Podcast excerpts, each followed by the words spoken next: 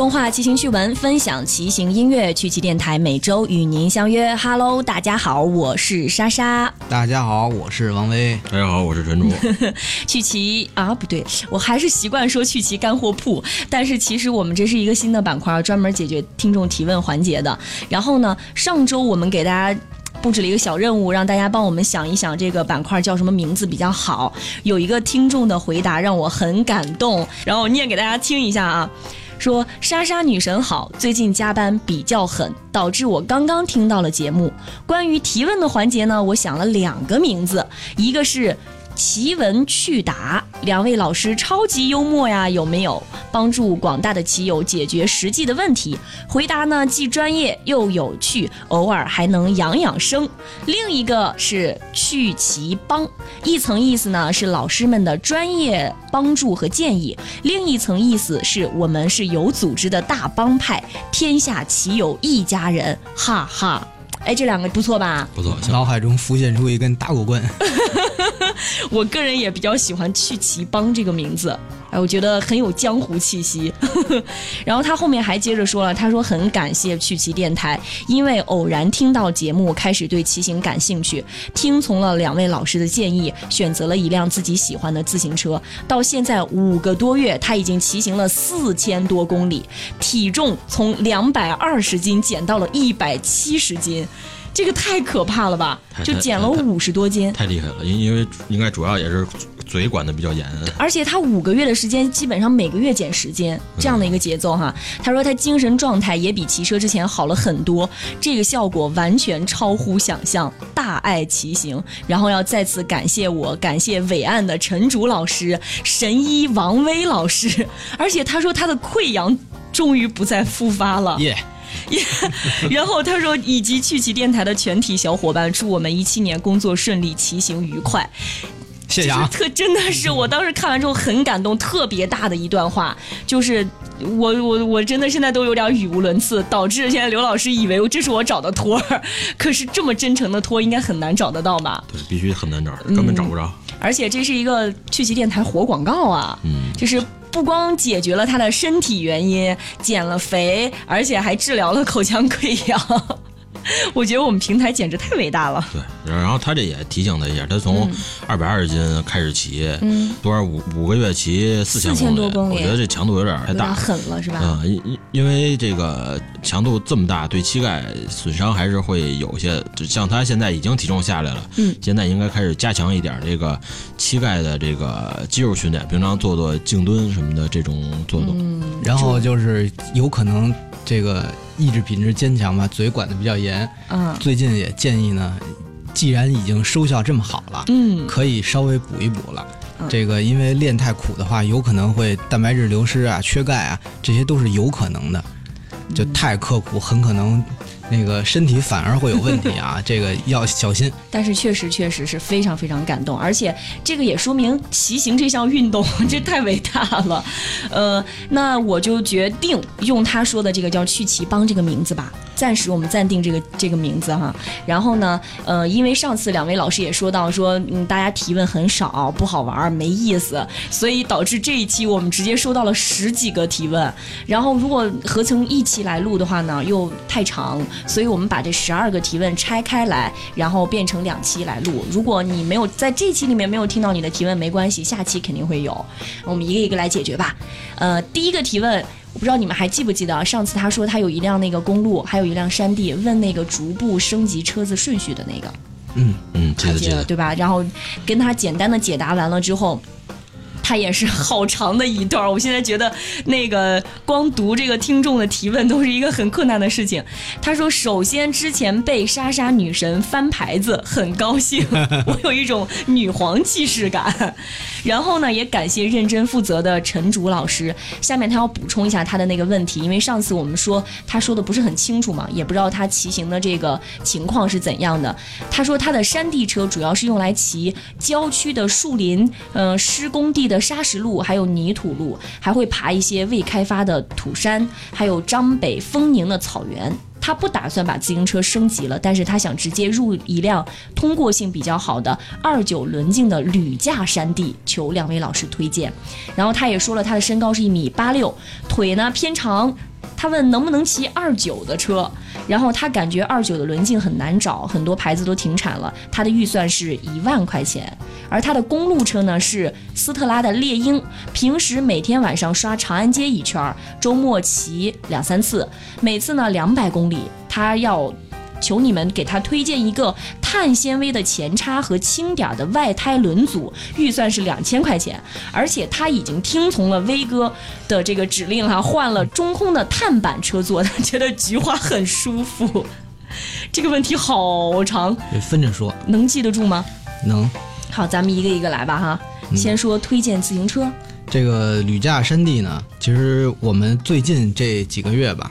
呃，杂志拍过的、见过真车的来说，我觉得就是也其实也就是美利达、捷安特和 Cube 这三个品牌，嗯，大概能有这个一一万这个价位的二十九呃山地，对，基本就是因为其他几个品牌呢，要不然就是不是太牢靠，要不然呢就是价格可能就偏高了，也高了不少。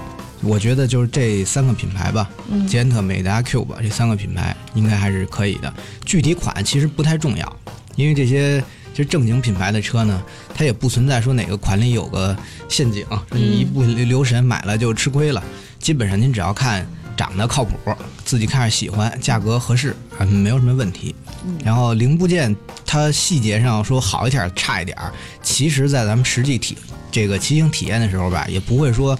说这个差一点就没法骑了，好一点能翻天覆地，这其实也不会发生的，这也可以放心。然后他说这个一米八六腿偏长，这肯定没问题。这个实际职业比赛里边有女选手一米五几骑二九拿名次的都有，这个可以放心。这几何五几能骑这个尺寸啊？能能行，就这个车的几何设定和这个身高其实是有一个能能互相弥补的。嗯。对，另外一个他说这个要想买二十九的，因为确实是个儿越高，骑这轮径越大的，这个通过性越越好，骑着也越爽。但是像刚才像现在市市场的主流，就是国内市场主流牌子，像这个美达、捷安特，它都是以这个二十七点五现在为主了。对，所以他如果是你觉得去一个像像他这个去一个比较靠谱的车店，看见二十七点五颜色什么的性能你也觉得都靠谱，我觉得直接买也没有。问题，因为二十九在前几年，那个这种车友间还比较流行。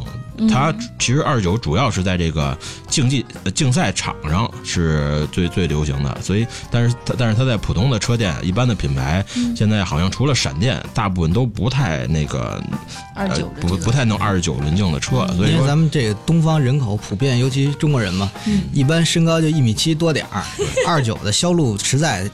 有点惨淡，对对，其实像这位大哥呢，这个身高吧，这个其实从我个人来说啊，长这么高不容易，能能骑二九的还是挺拉风的。我分分钟感受到了威哥那种羡慕嫉妒恨。那必须的，嗯。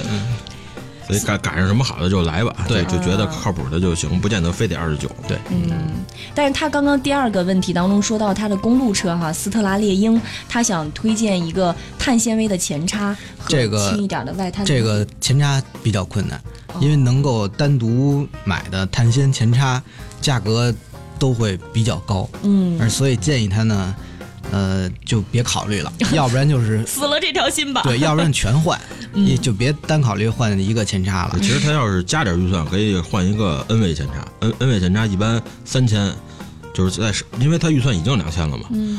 呃，如一般到三千就可以买到这个最顶级的这个 N 位的前叉，我觉得性能还是我不知道他这个两千是我也在考虑。他预算两千是前叉和外胎轮组一起算吧？要是这么说的话，对你 N 位就是吗？乘三了，是是都都算上了吗？我我我不知道啊，我觉得是。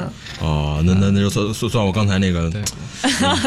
我觉得这个，因为如果他他要是光是前叉两千，然后轮组又两千，他应该会分开说。对，而且 N 位的前叉，为了跟这前叉能合适，你还弄一个 Crisking 万组，这一下。一不留神就五千块，这这这个赖我这个超的有点多哈，嗯。外胎呢，其实我觉着啊，嗯，外胎是性价比特别高的一个升级的一一个一个项目，花的钱最少，效果最好，是吧？上次咱们解决他第一个提问的时候，也是说优先先对对对，优先轮子，然后轮子上有优先这个胎，嗯，这个外胎呢，其实我用过的不算太多，嗯。呃，我只能说各个品牌的外胎吧，这个褒贬不一，都有好有坏。有的是外观好，有的号称抓地力强，嗯，有的是说我耐磨，就是这个把问题简化一点啊，就是说我想骑的爽，呃，感觉我钱花了能很直观的有感觉，就买那个轻的，哪个轻买哪个，这个感觉最直观，嗯。其他就没有什么就没有建设性的意见。讲他预算两千，那那那我刚才算没看明白啊。嗯，我觉得那预算两千就直接光完全投资到这个外胎和轮组上。像这个价钱买成色好一点的 R 三，R 三，然后外胎换上一对儿叫结实耐用点，弄一对马牌的 GB 四千，这个加一块儿我大概应该是两千，不会出去太多，一下性能应该会有挺大的挺大的提升。嗯。不过最后他还提到了威哥推荐的这个中空碳板的车座哈，可能他的那个屁股上那两个眼儿刚好跟威哥是吻合的，两两个眼儿，你这话说的 太污了，不不能这不能这样，不能这样。我们是正我们是正规节目，我没往那上想啊，你们俩想什么呢？我是说的就是那个两个骨头的那个窝对啊，这个你你想的是什么？好，这是第一位听众的提问哈，第二位听众叫。宝源汽配，可能是间接做广告的吧。对对对。他说：“主持人好，我有一台油砂的山地车，是美利达战神二零一五款的。捏前刹的时候呢，总是会有一些刺耳的声音，而且刹不住车。去车店呢，他说沾上油了，要不换刹车片，要不就往上喷点水。但是我拿洗洁精清洗了也没有什么用。我想问，我现在应该怎么办才好呢？”它这个应该是没什么别的招儿，因为蓝灵片这东西都是是这个金属烧结或者是什么现在纤维材质的这种这种东西，上面一一沾上油，基本上就是废了。就得整个换新的，基本上就是因为因为像之前还有人说过那招拿洗涤灵啊，或者还有拿火烧的，但是这些手段用完之后，就是偶尔可能有那种管用能管用几天的，但是大部分这么处理完了，这来灵片也使不了几天就废了。同时处理完之后也改善不了它这个它这个性能，最好治标不治最好还是这个更换，因为呃也不知道它是前后全都这样还是怎么着。如果更换一车份，应该也就是。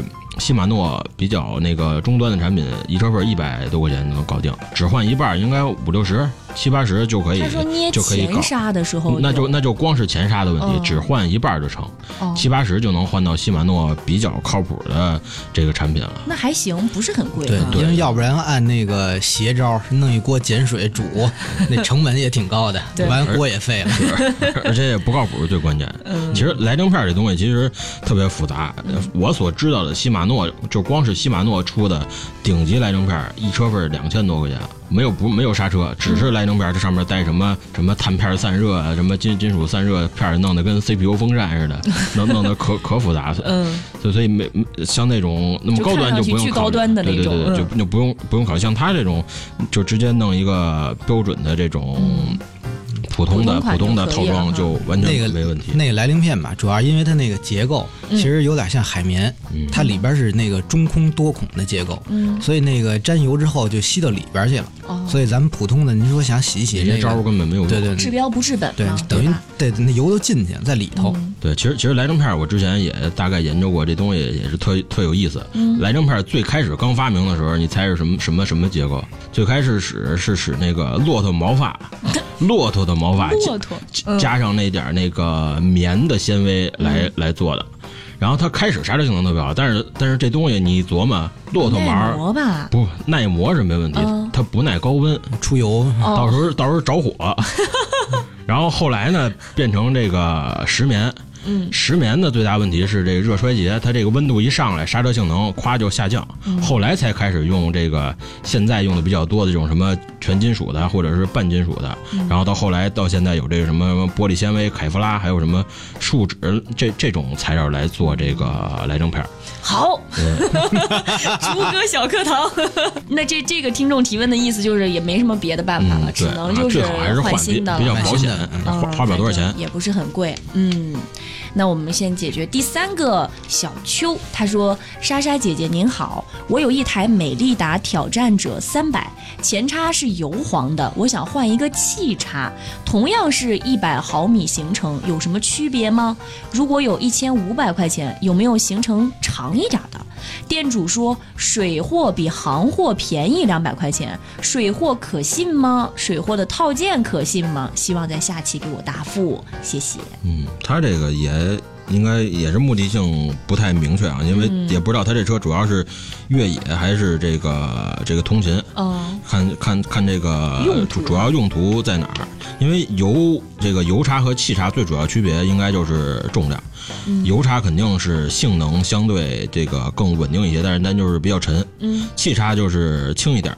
但是相对，如如果你走一些颠簸路面比较多，甚至你拿气刹去越野，它可能就比较容易经常的会出点小毛病，你去得去调整一下什么的，这这种。因为这个，他这挑战三百，总共的总价应该才三百块钱。他如果想换个一千三三三三千块钱，三千块钱，我说呢，挑战者三不能因为人三百，你就说人三百块钱呀？挑战者三百吧，像他想换一个这个一千五百块钱，选择还是挺多。像这个最多的这个神叉，嗯，神叉就是这个三拓的这个叫。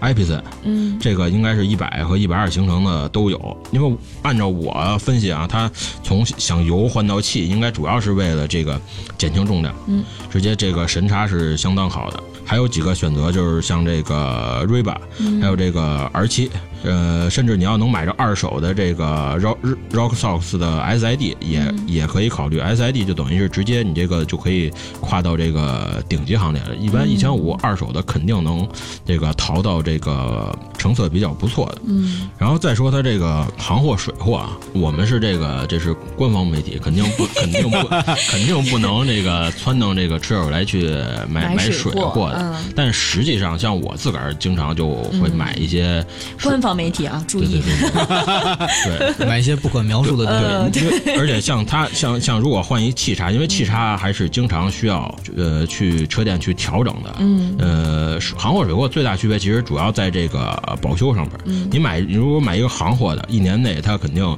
管修，修不好还能给你换新的，所以还是比较比较有保证的。长远考虑，对长远考虑。但是如果光是你，你光光买一个模样，不齐跟家搁着，那就 那那就那就光图便宜，那就无所谓，是吧？对对对对。嗯，所以其实也没有说什么可信不可信的，你你的意思，可就可以看看店主的人品如何吧。啊，店主人品可信就可信。对。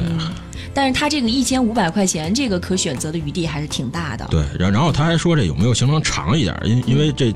之前咱说前叉的时候也说过这个问题，这个车它设计是整体设计出来的，嗯，它设计时候这车就搁一百毫米行程的前叉，你最好就只搁一百毫米行程的。如果你是非要强行上一个，你你拿一个你这车上一两百行程的包 boxer，它安也能安上，但是它就不是那么回事儿，就是完全。就是超出这车，超出这个车的设计范畴了。最好还是叉你可以换，对，但是行程最好不要随便换。对，行程多个，像多个二十毫米还行。你要再往多了换，没有什么太大意义。你光前叉结实了，你车架子它承不住这这这个强度，你照样也没有什么太大的用处。嗯。好，这是第三个提问。第四个叫阿朱的曼秀肥臀，这个名字好可爱。他说：“我朋友的车推着走是不蹭碟的，但是一骑上去，重量一压就开始轻轻的蹭了。那车店老板说这是正常的车架变形，想问问两位老师，这是怎么回事儿？可以调节吗？另外呢，他还想听一期关于自行车防盗的节目，谢谢。”这个吧，这个车店老板就属于那个，咱们刚才那问题啊，就是店主信誉这个不太好的那种，是吗？对，他店里您就以后就最好不要再去了啊，最好别去了。要负责任。对对，要兄弟多的话，可以多叫点人跟他理论理论。王老师支持这个以暴制暴啊，以暴力制暴力。哎，刚刚还说我们是一个官方的，对对，因为这个老板这说法有点过分了。嗯，什么叫？正常形变，那不可能。这车架形变是正常，这叫正常损坏。这就是这个车架很正常的坏了。逃避责任。对，而且这个车架是正常的伪劣产品。咱们正经的车架，那怎么可能说我上去一个人还没使劲就变形了？那这肯定是产品本身有问题，对吧？所以这个这位朋友呢，咱就这么说啊，你这车有没有说摔过，或者是比如说被哪个？大象踩过一下之类的，如果没有，那这咱就必须得找他讲理去，要维权啊！这个正常是不应该发生这种问题，绝对不可能发生啊！就不可能有正常的车价行变，对，就跟那千万别被他糊弄了。对，你就那您您买辆汽车，说您我们这汽车正常前轱辘有点歪，那怎么可能呢？是不是？对，这叫维权，调节是肯定不行的。嗯，就是当然了，咱们得说这个，如果前提是这个是金属的啊老爷车，那有一些很很厉害的技师是可以通过。办证重新焊能调这个，从理论上啊，原则上是能能能做的。嗯，当然对这种现在量产的产品来说，咱们可以说不要调，咱就维权就行了。哦，就直接去找店主老板就说事儿就行了。对，因为这个你想这个蹭叠嘛，嗯，蹭叠这车架的结构基本上就是一个三角形这么结构。嗯，呃，这个由轴两端支在车架子上。然后人上去之后，你等于一个三角形都有变形，或者说你接碟刹座那个地儿都有变形。这车其实从安全性上讲也不过关了，就您还没怎么着都变形了，万一一骑咔嚓嚓了，是吧？所以这个我觉得啊，这很很恶劣的情况，还挺危险。对对对，这必须这个得。我觉得这得强力维权，赶紧打三幺五吧。这是威哥的中心解决问题的一个方法哈，推荐给他。这关于自行车防盗这个事儿吧，这个问题很简单，对，不要安车锁就防盗了。这个，这只能是这么办。这个我还真的是非常真诚的替这个朋友哈问过两位老师，能不能咱们真的做一期自行车防盗的节目？但是我们仨在一块儿合计一下吧，发现这个话题吧。还真没什么可说的。您就算这车里有什么 GPS 定位防盗再厉害，也没有用。这扛走了就是扛走了。对。另外三百块钱车，你一 GPS 一看。你你是北京丢，一看到新疆了，你你不可能 买一火买一火车票去。你就算说你知道就在马路对面呢，你大铁门里有四个金链大汉正在打牌，你这怎么办？是吧？没有办法。呃，所以其实还是最关键的问题，要加强自己的防范意识。是吧？有个锁吧，哎，这个东西分两样讲，就有个锁，你或多或少心理上可能会有点安慰。但是像刚刚威哥说的这个，呃，上锁的那天等于离他说拜拜这个就不远了。这个就这种说法。骑行圈里，我认识的朋友当中，跟我说这个话的已经不止一个两个了，就大家都这么说。尤其是那种很贵的自行车，是绝对不舍得让它离开自己的视线的。对，哎，你还记得吗？上次咱们长城那活动，啊，记得记得。我借竹哥的车骑了一下，竹哥远远的就在那个山坡上，那个眼神就没离开过他的爱车，我就觉得特别逗。哎，没没有办法，这这对吧？这这花花出去钱就是。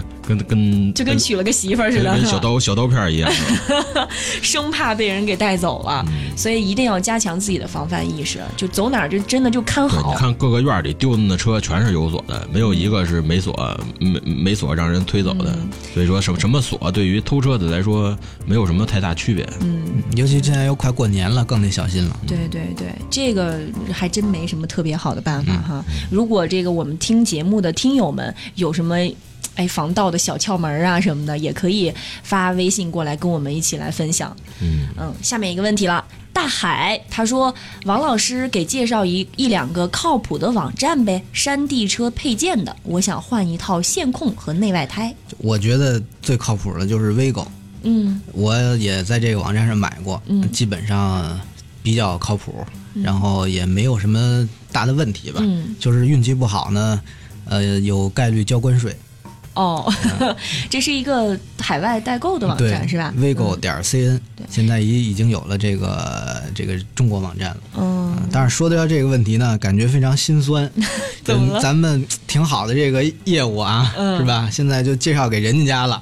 什么意思啊？就就就把用户给 Vigo 了，跟咱也没有任何关系，是吧？这不是你本来想让他来这儿买是吗？我觉得咱们是不是也应该考虑整个微店什么的，是吧？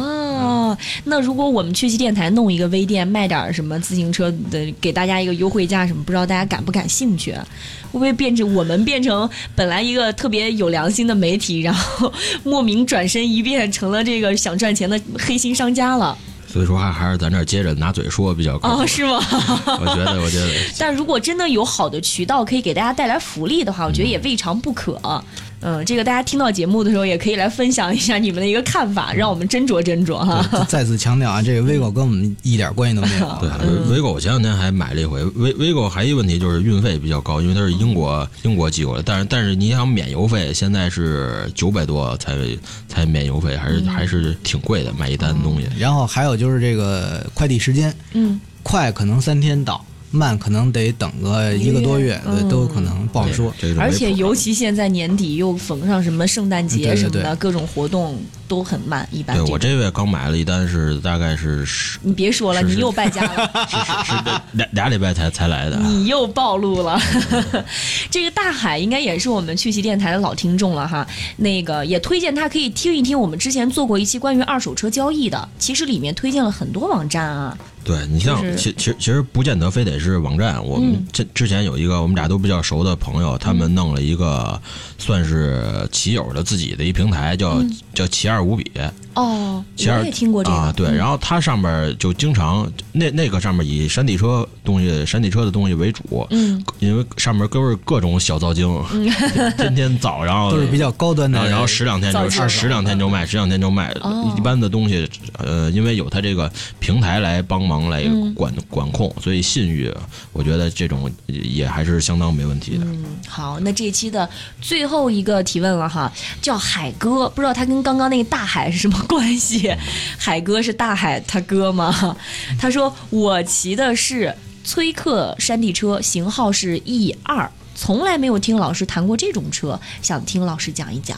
这个问题我拿到之后，我还真是比较就是不太知道这个是是怎么回事。然后我专门找了这个望京吹客的店长来咨询，他最后告诉我，这个 E 二不是一个车，E 二是吹客的一个一个头管技术，锥形头管的这个技术叫做 E 二，和他这车有什么关系，我也不太知道，因为那个头管上面都写着这个 E 二，他可能是不是看这个？他以为这是车的型号啊，对。对，而且一二是这个这个 Trick 的高端车上面才会出现的这个这个技术，像。吹个最高端的什么 Station 什么 Remedy 那个 Fuel 这这些这些这些高高端型号，一般整车都在四五万以上的车才会使这个头管技术。然后这这骑友如果是有什么这个具体问题，把他这个具体的他这个山地车型号把给咱发过来，然后咱再好好做评论。我怎么觉得这是一个就是呃土豪车友，但事实上呢，可能也不是。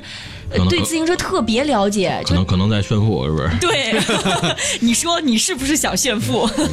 这个那个公路车也有一个 H 二，我觉得我不知道这 E 二啊，我觉得有可能有相似的地儿。那个公路那 H 二就是头管高，哦，就是车把更高，骑着舒服，就是更适合普通人。